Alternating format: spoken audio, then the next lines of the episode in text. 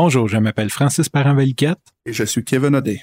Vous écoutez Webmaster, le podcast pour les développeurs web freelance. Bon, aujourd'hui, on va parler de workflow et de préprocesseur. On a une petite twist aujourd'hui. Euh, comme moi, je suis plus back-end, Kevin, à chaque fois je le vois travailler, je trouve ça cool. Il y a plein d'outils euh, qu'il utilise pour, euh, dont SAS, euh, il se fait plein de scripts pour automatiser. Donc, quand il commence un projet, il clique deux, trois, deux, trois commandes en ligne de code, tout se part et ça lui permet de commencer à travailler sur des bonnes bases. Fait qu'aujourd'hui, on va parler de ça. C'est Kevin qui va un petit peu m'informer là-dessus. Euh, pour ma part, je me sers moins des préprocesseurs, donc euh, j'ai un workflow qui est différent.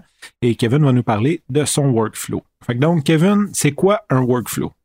Un workflow, c'est une euh, structure de travail que je mets en place euh, puis que j'utilise régulièrement sur tous mes projets. Donc, quand toutes les fois que je commence un projet, c'est les mêmes tâches que je fais. C'est une structure répétitive là, qui, qui m'aide à sauver du temps, dans le fond. Excellent.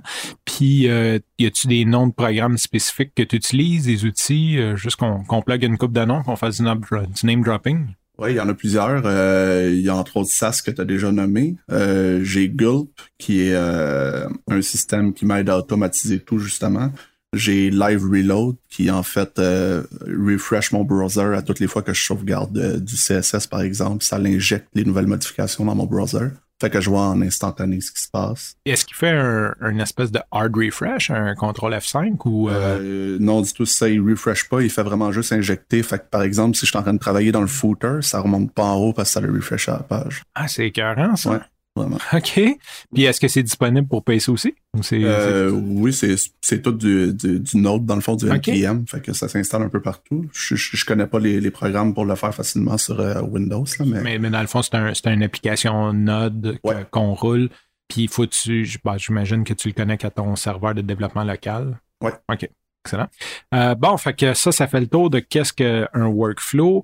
Maintenant, pourquoi te sers-tu de ça, mon cave? Euh, entre autres, pour éviter les tâches répétitives, euh, il y a le, ça s'appelle le dry en anglais, donc don't repeat yourself. Ça te fait économiser du temps, ça te fait gagner plus d'argent par le fait même.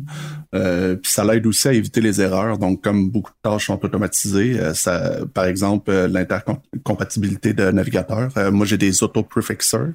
Dans le fond, ça va aller ajouter toutes les, les petites classes que, que tu aurais à rajouter manuellement pour, pour être compatible sur les browsers.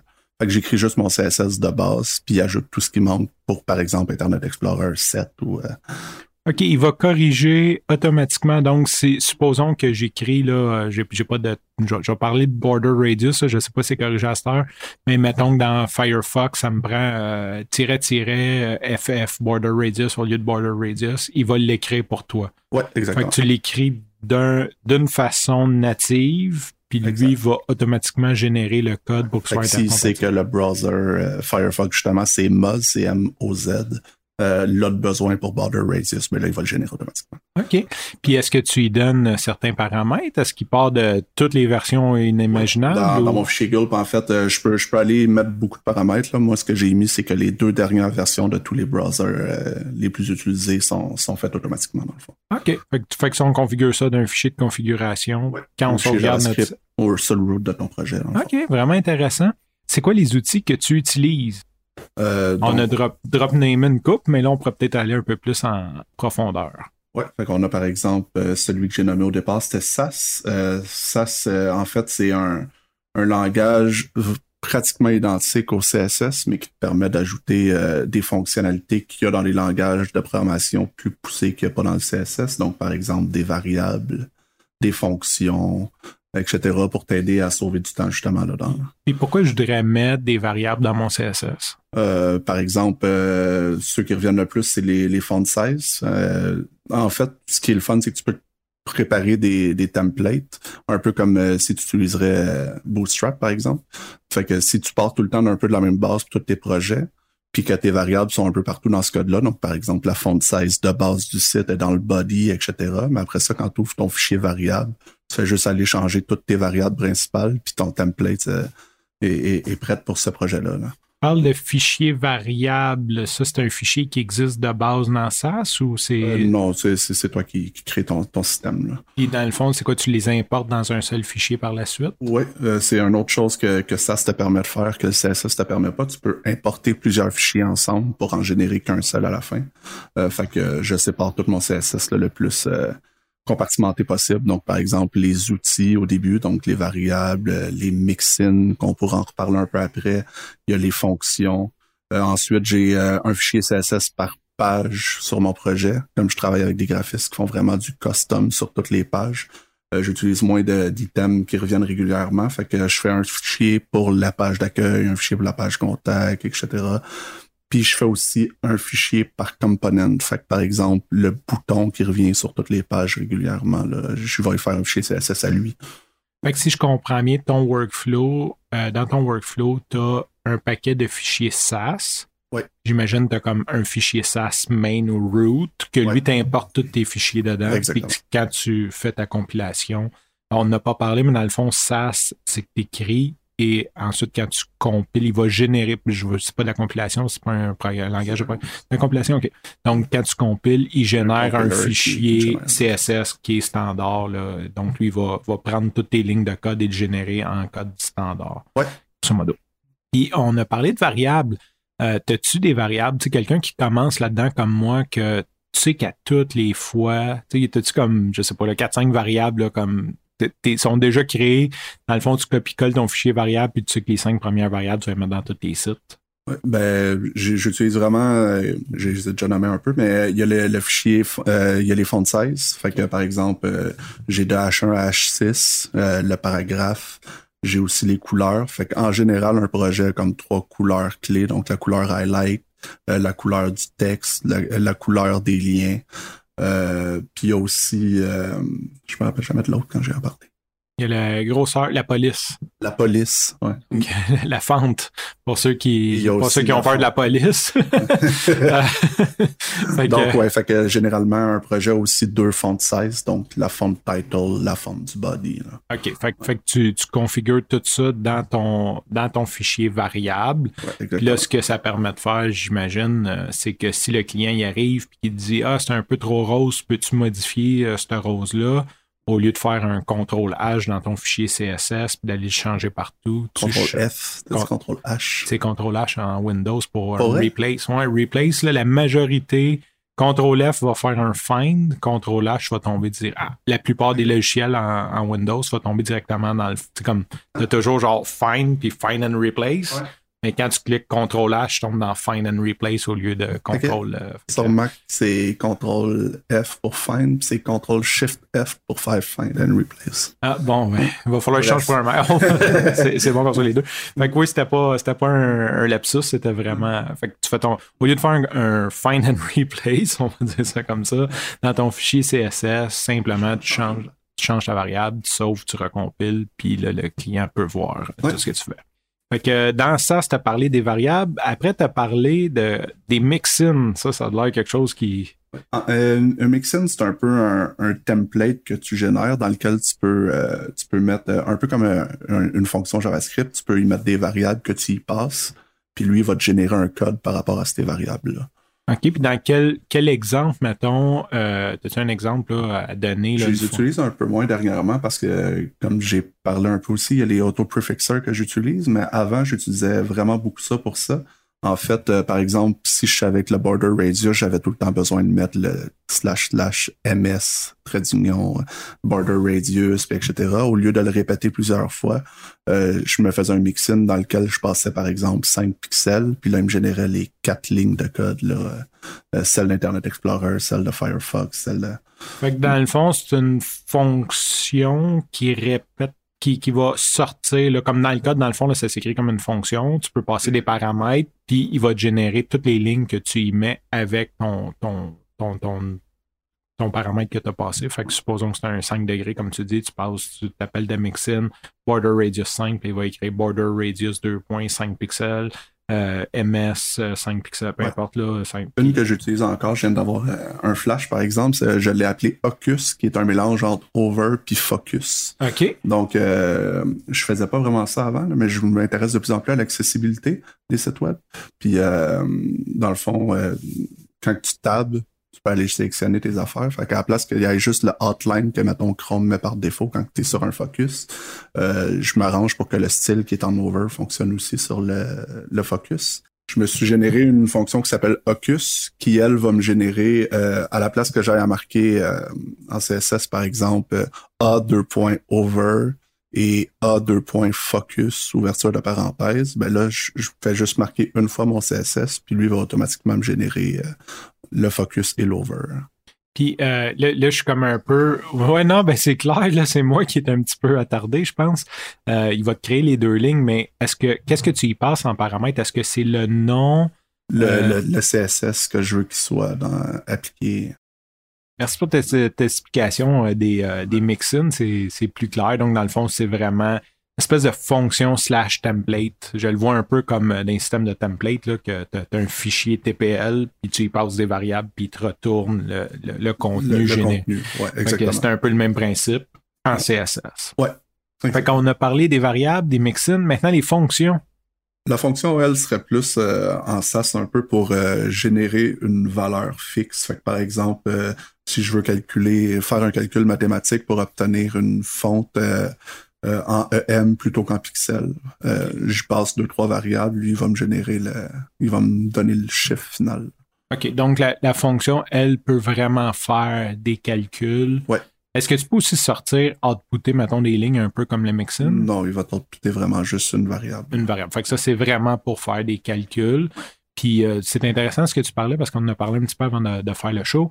Euh, toi, tu t'es fait une fonction qui transfère en EM. Pour ceux qui ne connaissent pas le EM, c'est le contraire du pourcentage. En gros, c'est une valeur relative.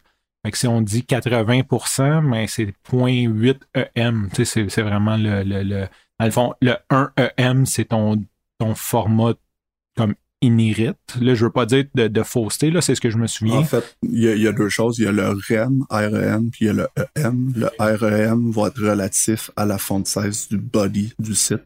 Tandis que le EM, lui, va être relatif à la font size où ce que tu es en ce moment. Fait que si ton H1, il est, d'habitude des 16 pixels, puis là, tu le mets en 1 EM, ça va être 16 pixels, 2 EM, 32 pixels. Pour ça, ça 1.5 EM, 8 pixels. Donc, OK. Fait que lui est vraiment, le, le EM, lui, est relatif à où ce que tu es présentement, ce qui est inherit, en guillemets, là, je ne sais pas comment dire en français. Puis le REM, lui, part de. Il revient toujours en root, dans le fond. Fait que lui, son root, c'est 10 pixels. Fait que quand tu mets. Fait qu'il y a une technique répandue par rapport à ça. Le REM, dans le fond, c'est que le monde, met, à cette heure, ils mettent la, la font size du body à 10 pixels. Fait que c'est facile pour eux de faire les calculs. Fait que par exemple, s'ils veulent 30 pixels, 3 EM. 3, REM. Euh, REM, excuse-moi. Euh, puis ce qui est le fun avec ça, c'est qu'après ça, pour le responsive, tu peux juste changer la font size de ton body, puis ça change la font size sur tout ton site. C'était ma prochaine, dans le fond, c'est ça. Fait que ta fonction que toi tu te fais te permet de calculer, j'imagine s'il passe ton, ton format inherit, ton nouveau format, puis lui fait un rapport de proportion, puis il te retourne une valeur en M. Puis ça, c'est le but d'avoir euh, ton responsive qui suit donc, si on dit en responsive, c'est 8 pixels, puis quand en desktop, c'est 12, ben, tu vas toujours avoir une valeur en, relative, qui va toujours s'ajuster. Ça, c'est vraiment cool. Mm. Euh, puis pourquoi quelqu'un ne ferait pas directement un M? c'est une question de programmeur euh, ben, C'est vraiment, c'est ça, comme je te dis, le, hack en ce moment que le monde utilise beaucoup, c'est justement de mettre un 10 pixels pour que ce soit facile à calculer, mais euh, les gens qui veulent y aller vraiment plus normalement, puis mettre la font 16 à 16 pixels, euh, ça devient un peu dur à calculer dans le fond. faire la fonction dans le fond permet de simplifier la vie. Fait que pour SAS, on a pas mal fait le tour. On a, tu utilises en gros, ça c'est les gros. je sais qu'il y a d'autres choses, mais en gros, c'est vraiment les. Euh, on y va avec, on y va avec les, les, variables, les mixins puis les fonctions on a parlé de ça, on a changé un peu l'ordre, fait que j'espère que je t'ai pas mélangé. Euh, toi, tu m'as dit que tu utilisais Gulp, euh, G-U-L-P, je sais pas si je le prononce bien, euh, pour faire une série d'automatisation dont tes prefixers. Ouais. Parle-nous donc de Gulp, Pourquoi tu te sers de ça? Euh, je suis pas un grand expert de Gulp. J'utilise des scripts déjà existants, en fait, mais Gulp te permet de, de mettre plusieurs librairies JavaScript ensemble pour créer des automatisations de workflow, en fait. Donc, euh, on a parlé un peu d'auto-prefixer qui va automatiquement mettre des préfixes nécessaires au browser. Dans le CSS. Dans le CSS. Pour l'intercompatibilité. Oui. Euh, ça va aussi euh, compiler mon SAS par lui-même plutôt que d'installer des, des, des applications whatever pour euh, compiler mon SAS. À chaque fois, est-ce que je comprends qu'à chaque fois que tu sauves ton SAS, Gulp, lui, il y a comme un listener, puis il dit OK, c'est sauvegardé, Dans je le fond, recompile. Je lance euh, Gulp en ligne de commande, puis euh, lui il va faire un watch qu'il appelle sur, euh, sur les fichiers que j'ai configurés que j'aimerais qu'il regarde. Fait que là, par exemple, si je lui dis regarde le fichier style.sas, puis à toutes les fois qu'il est sauvegardé, compile-les en style.css. Fait que euh, après ça, lui, il, fait, il regarde le fichier jusqu'à temps que je ferme mon, mon terminal, là, il regarde ce fichier-là, puis il le compile à toutes les fois que je sauvegarde dedans. OK. Fait que ça t'évite d'avoir à comme, lancer la ligne de commande pour le compiler. Puis, Maintenant, si je viens lancer une brique là-dedans, est-ce que tu le configures pour tous tes fichiers include? Parce qu'au début, tu me dis que tu faisais comme des include. Je le configure seulement sur un des fichiers, mais à toutes les fois que je change de quoi dans mon include, automatiquement ça. OK, lui, Ça il le voit- reconnaît, lui, là. lui, il Ouais. le reconnaît. OK, parfait, excellent. C'était ça ma question, dans le fond. Ouais. Est-ce qu'il était assez intelligent? En ou- compile un seul, mais il, il regarde tout. Là. OK, fait que dans le fond, lui, il voit, lui, il voit pas A import, il voit vraiment comme un fichier. Ouais. Fait que quand tu le changes dans, dans un import. que si je me crée un autre fichier qui lui est pas import dans mon original, puis que j'ai pas configuré euh, Gulp pour le regarder, il va juste l'ignorer. Il essaiera pas de le compiler. Puis, euh, est-ce que tu t'en sers pour d'autres choses, Gul? Euh, c'est lui qui fait aussi mon euh, mon live reload que je parlais tantôt, qui injecte mon CSS. Euh, Fait que ça, c'est vraiment cool. Le, le live reload, c'est un peu comme si on appelait un JavaScript, Ouais. qu'on disait comme tel. Dans le fond, tu sauves dans ton. Le, le processus, c'est tu sauves dans ton SAS, Gulp, refresh ton nouveau fichier CSS compilé. Puis là, live reload, il dit OK, il y a une nouvelle ligne de CSS, fait qu'il fait comme genre selector.class ou point Il .style, puis il le rajoute automatiquement, fait que tu le en vois. ça. OK, fait que Gulp s'occupe aussi du live reload. Mais en fait, c'est ça. Gulp, par défaut, fait rien. En fait, là, c'est plusieurs plugins ensemble de programmés pour Gulp qui font ça, mais ouais. Euh, sinon, il y a aussi euh, tout ce qui est minification, concaténation de mes fichiers. Fait que, par exemple, quand je sauvegarde mon style.scss, qui est le, le SAS, euh, il va le le, le compiler, ensuite me le compresser, puis il va me sauvegarder les deux versions séparément. Fait que par exemple, j'ai mon fichier style.css qui lui est mon fichier compilé mais pas compressé, puis j'ai mon style.min.css qui lui va être mon compilé pour la production. Fait que lui, il s'occupe de faire les deux. Tu as un plugin dedans qui s'occupe de minifier, Ouais. puis il te laisse les deux. Fait, que- fait que tu peux toujours retourner dans les deux fichiers. Ouais. Hey, c'est vraiment cool, ça. Ouais. Puis, est-ce que, est-ce que tu t'en sers pour autre chose? Euh, la même chose s'applique à mon JavaScript, donc minification, concaténation de mon JavaScript. La concaténation, pour être sûr, c'est qu'il prend tous les fichiers il les met dans un seul. Euh, je l'ai configuré qui regarde deux dossiers différents. Fait que je mets tout ce qui a rapport à un plugin JavaScript que j'utilise, donc que ce soit un slider, un pop-up, etc., ensemble, puis tout ce qui a été programmé par moi dans un autre fichier. Dans le fond, tu as ton vendor puis ton custom. custom Gros app, là, ouais. Custom app. Fait que tout Comme ce que ça, tu- tout ce que dans mon CSS qui a rapport aux autres scripts que j'ai installés, ben, il se passe après l'importation des scripts. Et moi, j'avais un commentaire, là. Je viens toujours lancer une brique là-dedans euh, parce que ça, c'est j'ai souvent eu. Euh, je suis pas le monsieur anti-JavaScript, mais j'ai eu bien des problèmes avec JavaScript. Fait que moi, la question que j'avais pour Kevin, que lui a jamais eu le problème avec, fait que j'en profitais pour faire un petit, euh, interlude. C'est comment il choisit dans quel ordre qu'il compile ses fichiers ensemble, qu'il concatène ses fichiers ensemble. Parce que moi, j'ai souvent eu des problèmes, euh, surtout quand c'est mal scopé. Là, tu vas chercher des, plugins à gauche, à droite, des, des fichiers JS puis tes variables sont mal scopées. Fait que si tu les mets pas dans le bon ordre, grosso modo, ça te crée un bug. Fait moi, ma crainte, c'était que quand sont toutes, comme toutes dans ton code, ben, ça fonctionne bien. Puis là, quand tu merge ensemble, ben, il y a quelque chose qui pète. Euh, fait qu'on connaît pas l'ordre. Fait que si jamais, euh, un petit conseil, si un jour vous voyez ça, moi, ça m'est arrivé souvent sur PrestaShop parce que PrestaShop fait ça aussi, qu'on concatène les fichiers euh, JS de tous les plugins ensemble. Fait que des fois, quand tu es en dev, ça marche bien. D'un coup, tu actives le cache, le cache comme l'autre tout ensemble. Là, il y a de quoi qui pète. Fait que c'est de là Ouais. que ma crainte vient. Ouais. Fait que si jamais, juste un petit conseil, si à un moment donné, vous faites ça, puis que la version concaténée, le gros bloc, ça marche plus, euh, essayez de juste comme voir s'il n'y a pas un ordre de fichier qui change.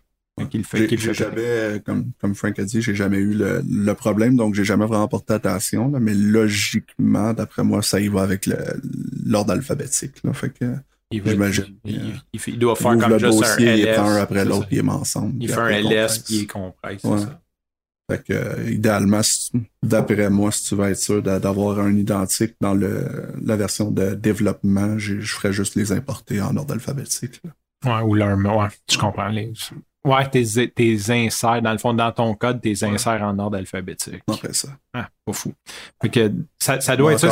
C'est, probablement sûr que c'est une loop. en arrière, c'est pas de la magie. Là. Dans le fond, on lui donne un directory, puis lui, il se met à louper. Fait qu'il doit pas il doit pas faire un random, genre, il doit faire random select. random select avec des push puis des pulls pour essayer de replacer tout crash. Toutes les fois que ça, il change d'ordre. c'est la loterie. Est-ce qu'il va fonctionner aujourd'hui? OK, puis est-ce que ça, c'est ce que tu utilises? Est-ce qu'il y a d'autres choses que tu as lues que tu utilises peut-être pas, mais qui pourraient être cool euh, à savoir à propos de Gulp? Il y a vraiment beaucoup de choses que tu peux faire. Là. Je sais que dans le JavaScript aussi, il y a des, des langages un peu comme SAS là, pour le CSS. Euh, il y a CoffeeScript, entre autres. Là. Euh, euh, mais j'ai vraiment pas porté attention plus que ça. Fait je sais pas exactement jusqu'à où ça va, là, mais ouais, il y en a beaucoup. OK, puis j'imagine dans le JavaScript, c'est un peu comme. Puis là, lancez-moi pas des rushs si je dis n'importe quoi, là, mais un peu comme TypeScript, là, que dans le fond, ils ont comme créé un JavaScript qui est typé mais qui régénère du JavaScript compatible. Là. Fait que j'imagine que c'est un peu le même principe. Là. Tu as comme d'autres fonctionnalités. Il override ou il ajoute des fonctionnalités, puis tu peux ensuite euh, tu peux y aller. Euh, quelque chose d'intéressant aussi, euh, quand on parlait de Gulp, tu me disais que toi, tu utilises WP Gulp? Euh, sur GitHub, WP Gulp. Euh, en fait, euh, c'est ça, c'est quelqu'un qui travaille aussi au développement de WordPress qui a créé ce répertoire-là. dans le fond, c'est un workflow déjà quand même assez bien fait là, pour WordPress. J'ai pratiquement rien changé de temps pour moi. Là. Fait que quelqu'un qui développe en WordPress, c'est un très bon point de départ pour essayer de commencer à comprendre. Tu mets ça à la base de ton, de ton thème et tu peux aussi l'utiliser pour tes plugins ce que ça fait aussi qu'on n'a pas parlé, euh, je pense à ça, c'est euh, ça va aller chercher toutes tes, variables, euh, tes translate strings dans ton thème WordPress, puis oh. générer automatiquement ton fichier prêt à être configuré là, après. Il va te générer. OK, là, je comprends dans le fond, tu crées, dans, dans mettons, tu fais ton template puis tout. Lui, il va aller comme tout scrubber puis il va te créer ton fichier translate. Ouais. Genre, il va, dans, ton thème slash langage, il va aller te générer automatiquement ton fichier translatable. Puis après ça, en utilisant un plugin, tu peux aller tout translate pas WordPress ne fait pas par défaut? Non. Non? Non, faut que Ouais, c'est ça, mais, mais je pensais qu'il se générait pareil comme dans la langue originale, non? Non. Mais euh, OK, je comprends, parce que dans ma tête, euh, je suis habitué avec d'autres systèmes comme PrestaShop. Lui, quand tu y en mets, automatiquement, le système, quand il va loader son, son système de cache, va détecter qu'il y a des strings puis il l'ajoute au fichier. Fait que je pensais que WordPress fonctionnait de la même façon. Fait que, ton fichier, euh, faut vraiment que tu le crées. Ouais, c'est ça, POT, les PO, les POT, là, dépendant. Ce qui est le fun, c'est que tu prends le même fichier, tu le renommes deux fois, puis ça marche. Ouais. J'ai jamais catché celle-là. Pourquoi tu me le fais faire deux fois? Ça, ça sera une autre histoire. Un est un template, puis l'autre est le fichier. Puis si t'as pas les deux, en tout cas, euh, bref, dernière petite chose que je pense aussi qu'il fait, c'est qu'il compresse mes images. Les images de mon thème et non toutes les images euh, uploadées dans le site.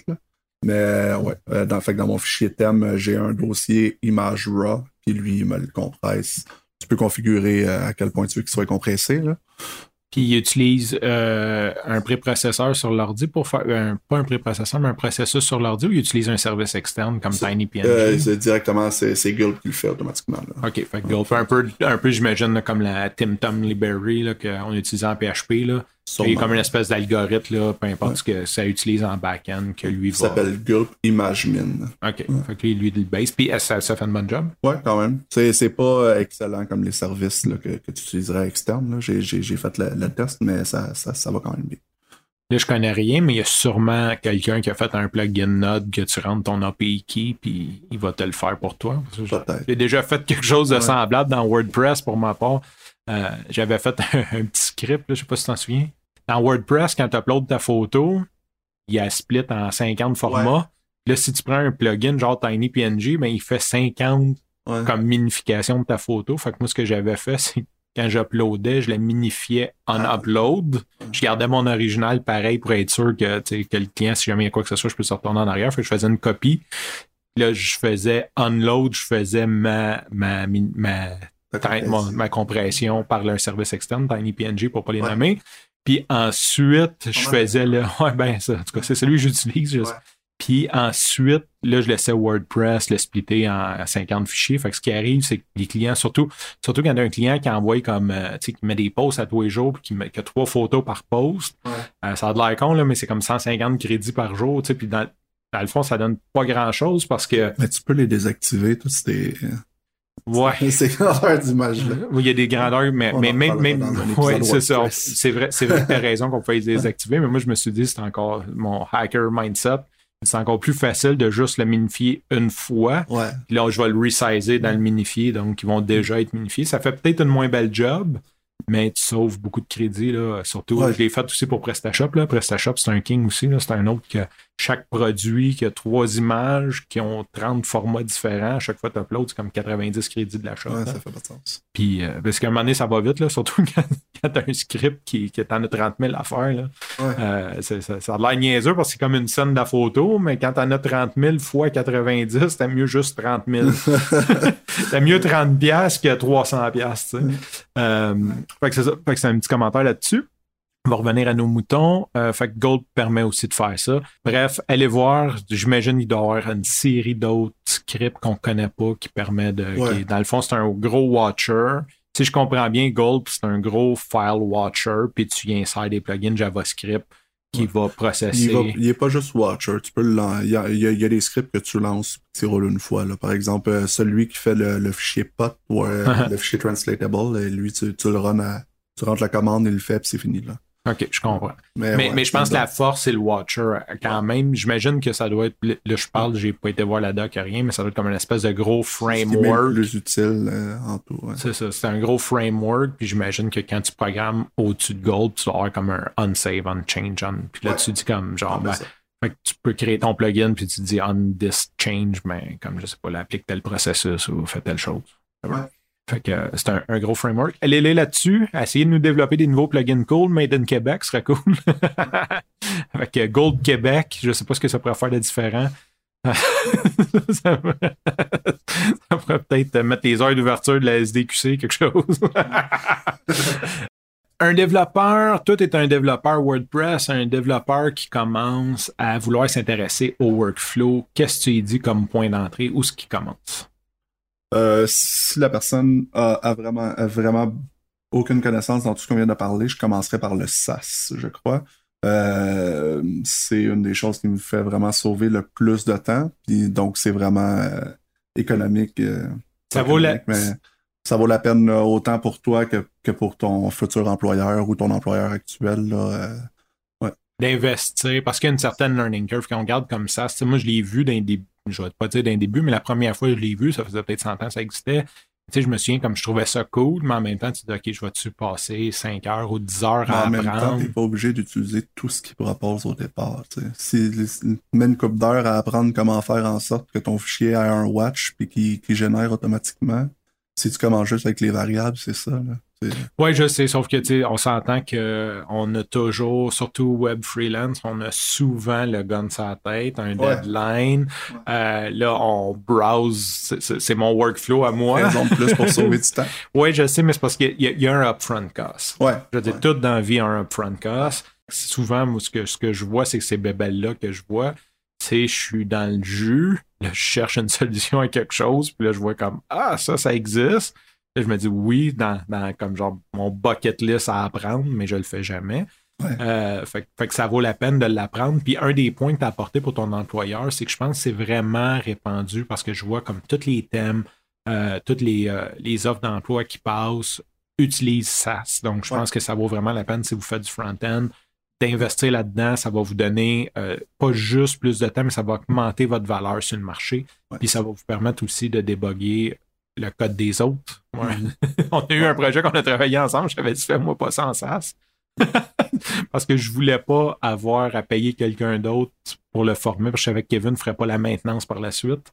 Je voulais pas avoir à payer quelqu'un pour qu'il apprenne tout ce qu'il ne connaissait pas à l'époque, mais on parle déjà d'il y a quelques années. Donc, augmenter votre valeur, euh, gagner du temps, fait que ça vaut la peine d'investir là-dedans. Même chose pour Gold, j'imagine. Si, si, Ouais. si on connaît Gold, si on connaît déjà SAS, d'aller voir Gold pour automatiser, aller une coche plus loin. Ouais. Bon, Ouais, j'ai de la misère recommencer. Kevin, on sait que tu es un développeur spécialisé WordPress. Euh, pour les développeurs WordPress, as-tu un conseil ou quelque chose que tu rajoutes à ce workflow-là que tu voudrais me parler? On a parlé énormément beaucoup de minification et de concaténation. Euh, c'est vraiment bien pour un site en production. Ça te permet d'avoir un site plus léger, euh, plus rapide.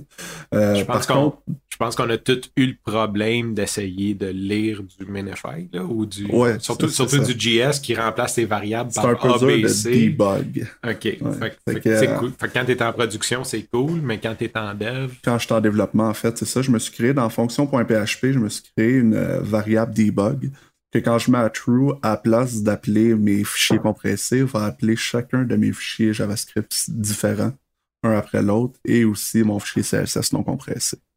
ça vient changer ton, ton header dans le fond, comment il appelle tes Ouais, fichiers. mon footer, ouais. Fait que quand tu es en dev, euh, quand tu es en mode debug, Ouais. euh, que tu mets en dev, tu as accès à tous tes fichiers non compressés, non concaténés. Exactement. Et si sinon, ben, il te met. Fait qu'automatiquement, quand tu le switches en prod, la seule chose que tu as à faire, c'est de mettre debug à zéro. Tu utilises-tu la fonction directe de WordPress? là? Il y en a une là, dans, Euh, dans config.ini, config.php, wp config. Ouais, là, tu, peux le mettre, mais non, je l'utilise pas parce que euh, j'aime quand même ça.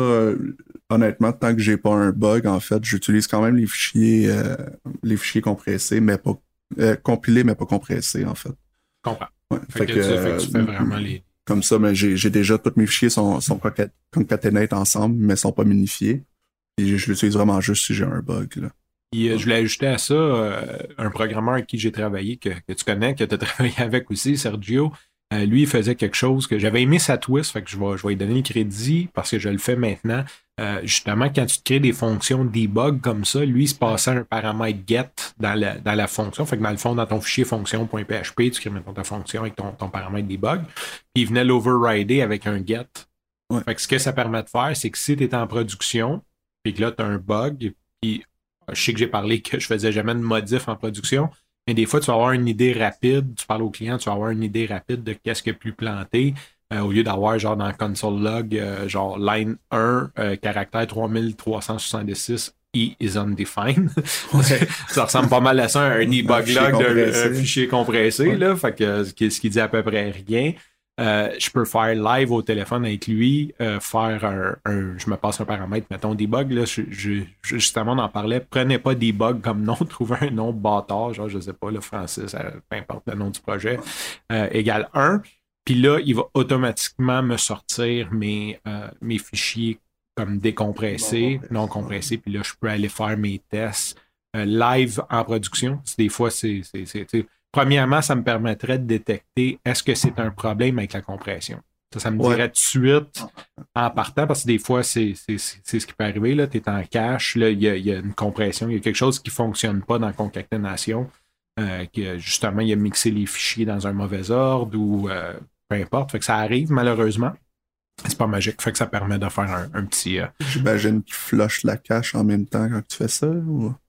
Euh, généralement, ben dans le fond, c'est une série d'instructions qu'on va faire justement comme dans ton fichier fonction. Tu sais, comme toi, tu, tu le fais. Fait que là, quand tu le passes, automatiquement, il va changer le header. Donc, théoriquement, ça devrait être une partie qui est non cachée. Ouais.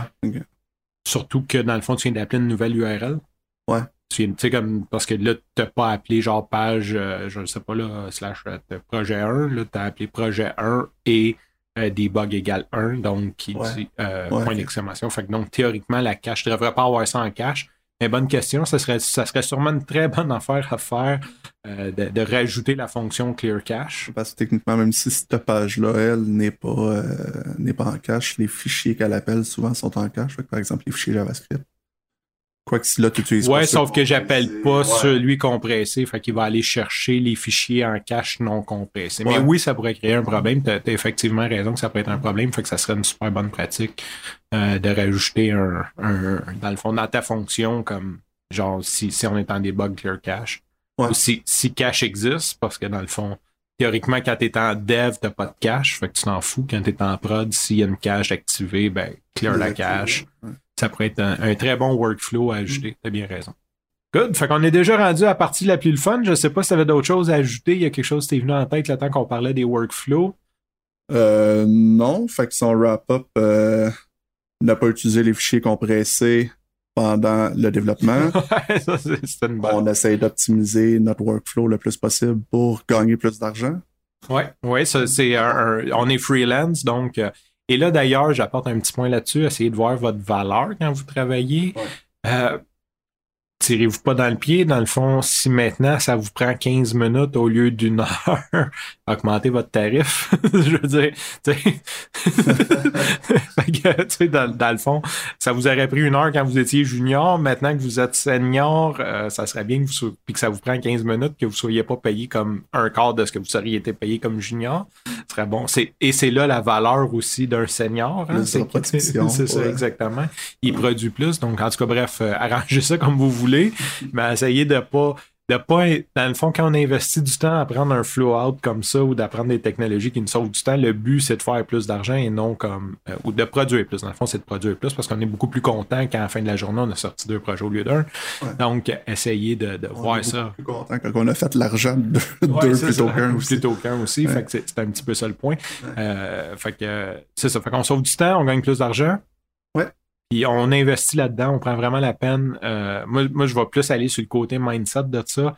Euh, prenez la peine, pre- prenez, essayez de vous donner du temps à toutes les semaines, peu importe, ça peut être une fois par mois ou cinq minutes par jour, mais essayez d'apprendre ces technologies-là, ça donne tellement. À chaque fois que je le fais, à chaque fois que je vois une technologie comme ça, je suis comme Ah oui, je voudrais l'apprendre. Puis là, tu sais, je me dis, ah, je vais pas passer six heures là-dessus. Après que je l'ai fait, c'est comme je me sens habillé, c'est ça. Puis pourquoi j'ai pas fait ça avant? Moi, j'étais un grand amateur de, de bootstrap parce que je fais pas de front-end. Tu sais, vu que je Ouais. fais pas de front-end, bootstrap me permet de comme vraiment comme me, me libérer l'esprit quand j'ai de quoi faire de simple. On s'entend, sinon c'est pas, c'est pas parfait, mais quand j'ai un petit quelque chose à faire simple, puis je sais que je veux que ça soit centré, ben je peux juste mettre comme genre quatre colonnes Eden en mobile, puis euh, tu sais, là, je sais que ça va être centré, puis fait, que- fait ça me permet, puis ça, c'est incroyable comment que cette 5 ou 10 heures d'apprentissage-là me sert à tous les jours. Chaque projet, je le fais beaucoup plus vite. Fait qu'investissez là-dedans, prenez le temps. Euh, J'avais pris l'habitude un moment donné de prendre une demi-heure par jour pour me former sur, sur d'autres choses, même Mhm. si c'est moins utile. Fait qu'essayez de faire ça. Euh, ça va vraiment augmenter votre valeur, euh, autant sur le marché du freelance que si vous voulez retourner travailler pour quelqu'un, de juste avoir un overview. Ouais. Fait que ça, c'est pour, pour ce qui est de notre wrap-up. On sauve du temps, on sauve de, on gagne plus d'argent et on le fait. Euh, maintenant, le sick pick. T'as Ouais. ton tour, Ah, Ok, je pense que c'est. euh, je pense- Ok, go. Fait que, euh, moi, euh, mon sick pick de la semaine, ça va être. euh, la- la- euh, en fait, Apple a sorti son nouveau euh, Apple TV Plus, qui est un peu comme un Netflix version Apple, mais avec aucun contenu. Comme, Mais- comme- comme Netflix il y a 10 ans, dans le fond. Ouais. Il y a rien que des vieux films plates. Ouais, je pense que c'est un peu pire que Netflix de 10 ans. Mais il y a quelque chose comme 7 séries, puis c'est tout, là. Euh, ouais, c'est 4,99 par mois, bref. Euh, mais une des séries qui ont sorti, c'est la série Si, S-E-E, euh, qui est une série avec euh, Jason Momoa. Euh, ça se passe euh, dans le futur, mais c'est post-apocalyptique. En fait, il y a un virus qui a attaqué la plupart des humains. Il reste 2 millions d'habitants sur la planète. Euh, tout le monde est aveugle. Là, mais il y a de quoi qui se prépare par rapport à ça. Là. Et finalement, il y a quelqu'un qui a la vision. Le monde ne savent plus trop que ça existe. Je veux pas trop en dire. Mais bref, Mais la, vraiment la bon. prémisse est bonne. Donc, la planète est dans l'obscurité. Il n'y a plus personne Ouais. qui voit rien. Moi, je ne l'ai pas écouté, mais tu m'en as parlé un peu. Tu m'en as parlé un peu plus. Puis, il y a un Luberlu que lui prétend voir parce qu'au final, là, je ne l'ai pas vu, fait que je sais pas, mais je pourrais être aveugle puis dire je vois tout si tout le monde est aveugle. Je veux En dire. fait, c'est surtout le concept que ça fait tellement longtemps que le monde ne voit plus rien que c'est un peu des légendes, la vision. Le monde ne savent même pas que ça existait vraiment. ou- OK. Fait que là, lui, c'est comme un lunatique. Là. Il y a de Il est en train de, de crier, c'est toi qui peux cracher du feu. Là. OK. Euh, je- bref. Je comprends. Fait que, fait que c'est vraiment intéressant. Puis euh, pour revenir à Apple Plus, ce que j'en comprends, c'est que c'est une série que eux-mêmes ont produit. Ouais. Donc Euh, Apple se lance dans la production. Ouais. OK, fait qu'on va avoir euh, trois, trois gros concurrents. Ouais. Ils vont. euh, ils, ils ont, ils ont l'argent pour faire mal à Netflix, ça. Ouais. Je pense qu'en baissant le prix de moitié puis en, en commençant avec du contenu, en tout cas, Pour les développeurs euh, qui utilisent Apple pour programmer, en fait, là, à toutes les fois que tu t'achètes un nouvel appareil Apple, dans le fond, ils te, donnent une, année gratuite sur le Apple TV Plus, dans le fond. C'est ça, comme avoir 80 ans ouais, Jusqu'à temps que la planète ne voit plus rien, c'est ça? La, la, planète ne verra plus rien, puis toi, tu vas encore avoir euh, Apple TV. Il reste juste 2 millions d'habitants, je vais avoir un compte par personne. OK. Euh, moi, mon sick euh, je vais y aller aussi avec une série un peu copieur. Moi, c'est le Wild Wild Country. c'est une série produite par Netflix qui nous amène Raj, Rajnesh, whatever. J'ai comme bien de misère à le dire. En gros, c'est un, c'est un, un culte hindou, un prophète hindou que les gens allaient dans les années 70 en Inde pour prier avec, les années Peace and Love. Donc, sex, rock and rock and roll là-bas. Euh, tout le monde tripait, il allait méditer. Et euh, lui, ils ont fait une espèce d'étude parce qu'il était comme rendu trop gros pour l'Inde. Fait qu'ils ont décidé d'aller s'installer ailleurs. Ils ont acheté un gros terrain en Oregon. Puis ça, c'est une histoire vraie. Là. Ça, a fait un peu comme Johnstown. Ça a fait les manchettes dans le temps où tout le monde suivait ça. Ils ont acheté une.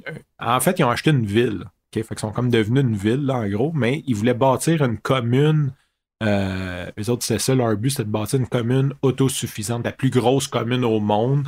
Puis c'est vraiment cool comment c'est qui t'amène là-dedans si t'écoutes ça. Puis moi, je, je connais pas l'histoire, fait je connais pas la fin, je suis pas allé lire dessus pour pas me cacher, pour pas me le divulguer.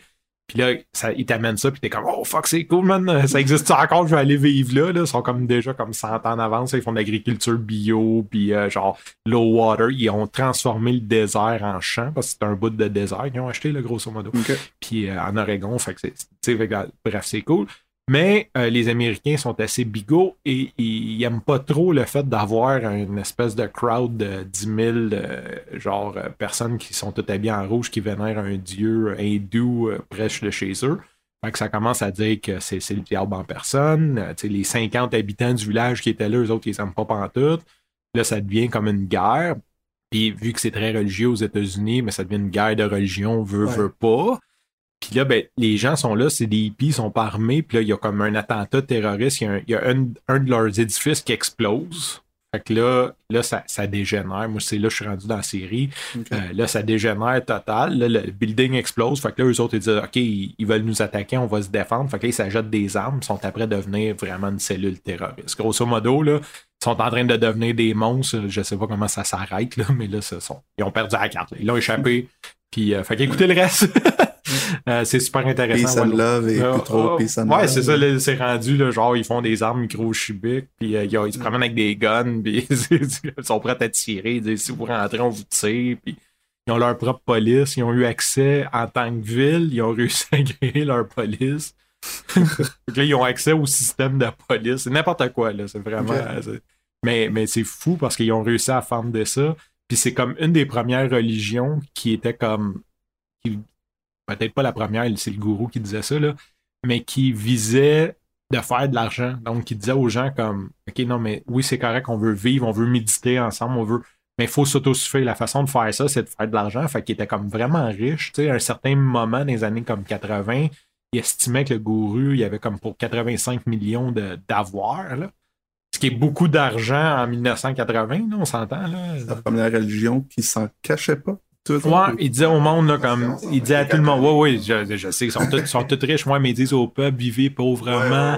les autres, ils disaient, non, il faut faire de l'argent, on va aller vendre, on va faire plus de choses, on va, tu sais, fait qu'il y avait comme une production, ils produisaient des vêtements, ils produisaient toutes sortes d'affaires.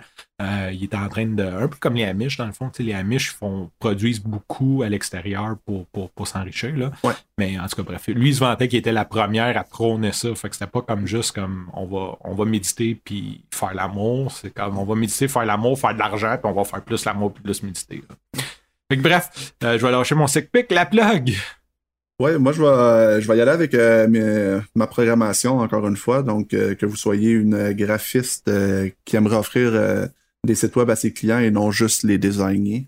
Euh, ou encore une agence web euh, qui a un manque d'effectifs en ce moment. Là, euh, je suis là pour vous aider. Donc, Kevin, un commercial webmess.fm. Façon la plus simple de te rejoindre. Fait que je vais résumer. Vous avez besoin d'un programmeur front-end, vous êtes designer ou une agence web, Kevin est là pour. Sur WordPress. Sur WordPress. OK. On le rajoute, c'est vrai, c'est un développeur WordPress. Euh, moi, je vais plugger la gang. Parce que le dernier épisode, j'ai plugué le, collectif. Euh, je me suis un petit peu fait taper ses doigts parce que ça a l'air qu'il y a quelqu'un d'autre qui utilise ce nom-là. Fait qu'on te salue, il l'utilise avec un K. Fait que c'est très intéressant d'aller voir ça. Le collectif avec un K, il fait à peu près la même chose, mais lui, il travaille pas au Love Collectif.